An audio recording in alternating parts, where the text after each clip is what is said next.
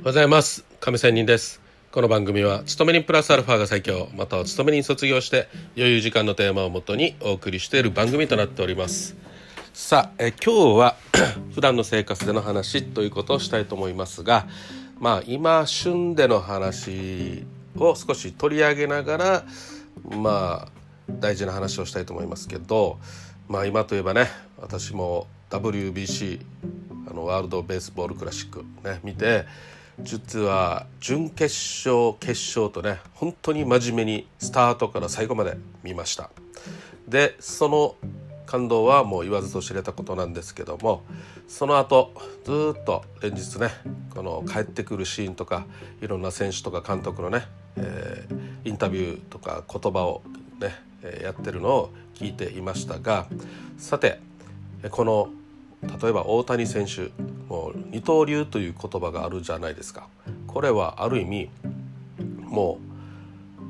うピッチャーもやりながら打撃もしながらというようなことでもう完璧すぎな全部なんですよね。うん、でこれがこそかっこいいことでもあるんですけどもでも本来みんなねこうやって憧れると思います。野球ファンそれは全然構いませんがでまあ一方見方を変えればという話をちょっとしたいんですけども誰もが誰も全部やれるわけでもありませんよね。ましては一個でもいいからできないっていう人もいるじゃないですか。でも好きだけど一個も達成できないっていう方もいるかもしれないし。ねまあ、いろんなパターンいろんな人がいましているはずなんだよ。ね、でそこでみんながみんなあの二刀流を目指すっていうことは、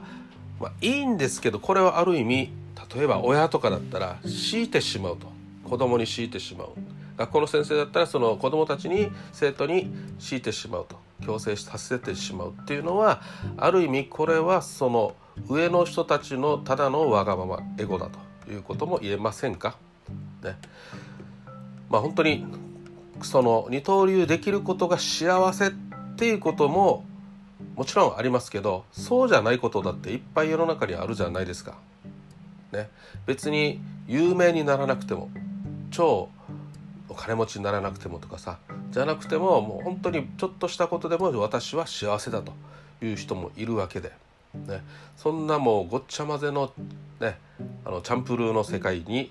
みんな今は今こそだからもっと言えると思いますけどいるわけなんですよね。うん、昔まではさちょっと昭和の時代だったらマイホームを持たないともうやっぱり持つことこそがなんか成功者とか有名とかさいうことがありました。これある意味、まあ、その時代ではそうだったけど今は別にそんなこともありませんしね、うん、あった方がいいとかそういうもちろん意見はありますけどね。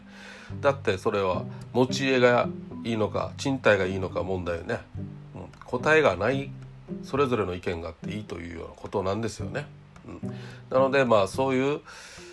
えー、あの二刀流に憧れる大変よろしいことでもあるけどもそれを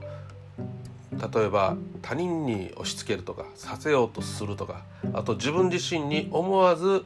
そう思い込んでしまうっていうのももっとね、えー、自分をなんか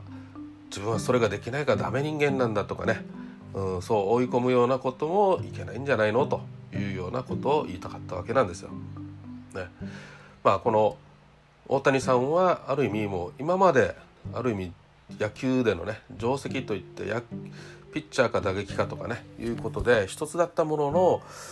両方誰もねあの注目さえしなかったからこそ、ね、ある意味成功したとも言えるじゃないですか。世の中のいろんなまあビジネスもね誰も注目してないところにやればある意味そこがレッドオーシャンだったということもありえますし、ねはい、まあそういうところを目指す穴を探して穴を見つけてね、えー、当たりにさせるという楽しみ方もありの。ね、いや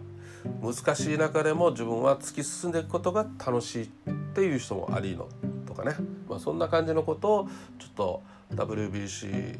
あの感激の後のいろいろ世の中の風潮とか流れとかいうことを聞いて感じたので今日は話をしてみました。とにかくじゃあ自分はどうやってね自分の人生を楽しく生きたいかと自分はどうありたいかっていうのをまあ問いかけられる結局はことなんだろうなと思いましたあなたはどういう自分自身ね楽しく生きたいですか？それではまた明日 See you!